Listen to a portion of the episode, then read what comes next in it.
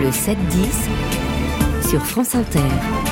L'édito politique Yael Gauze, euh, la fin ou non du permis de conduire à vie conditionné au vote des eurodéputés, une entorse à la promesse de simplification? Le 14 mars, Nicolas, les nostalgiques de Georges Pompidou ont rendez-vous à Beaubourg, à Paris, pour un colloque sur la gouvernance pompidolienne 50 ans après sa disparition. Un dictionnaire Pompidou va même sortir en librairie.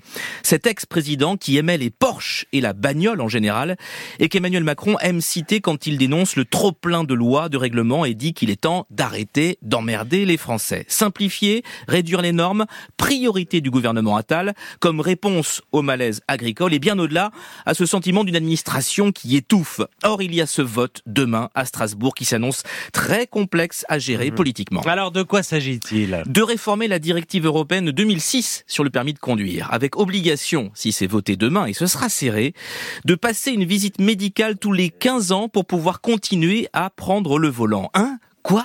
Scandale Liberticide Touche pas à mon permis hurle déjà l'association 40 millions d'automobilistes qui pétitionnent. Un vote européen en porte-à-faux avec la promesse anti-norme et une aubaine, une de plus, pour le RN qui organise aujourd'hui une nouvelle conférence de presse contre la technocratie bruxelloise. Et en face, les eurodéputés Renaissance devraient voter, comme les groupes écologistes et sociodémocrates, pour la fin de ce permis à vie sans condition. Donc une norme, une de plus, quand il faut faire aimer l'Europe. Bon courage pour marier les contraintes et les discours contraires. Pardon Yael, mais n'est-ce pas vous qui êtes trop simpliste là? Ce qui est simpliste, c'est de refuser d'expliquer pourquoi cette norme a du sens. Quand Édouard Philippe fait les 80 km heure, c'est impopulaire, mais courageux.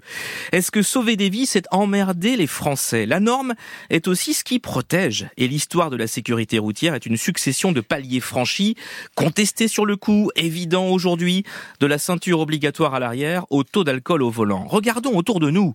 Avec les Allemands, les Belges et les Polonais, nous sommes les seuls en Europe à rouler sans clause de revoyure. Au Portugal, la visite médicale c'est tous les 10 ans dès 40 ans et tous les deux ans à partir de 75 ans, tous les deux ans.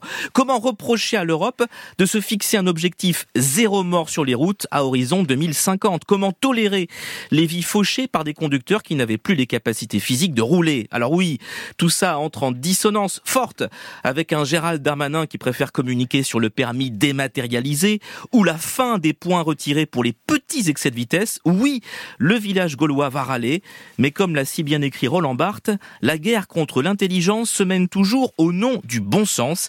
Eh bien, le bon sens, c'est de dire que c'est le rôle de l'État, via la loi, donc la norme, de réduire la mortalité routière, protéger contre les râleurs. C'est aussi ça le courage politique assumé, puisque le verbe est à la mode, et qu'on ne gouverne pas en 2024 avec le dictionnaire de Pompidou.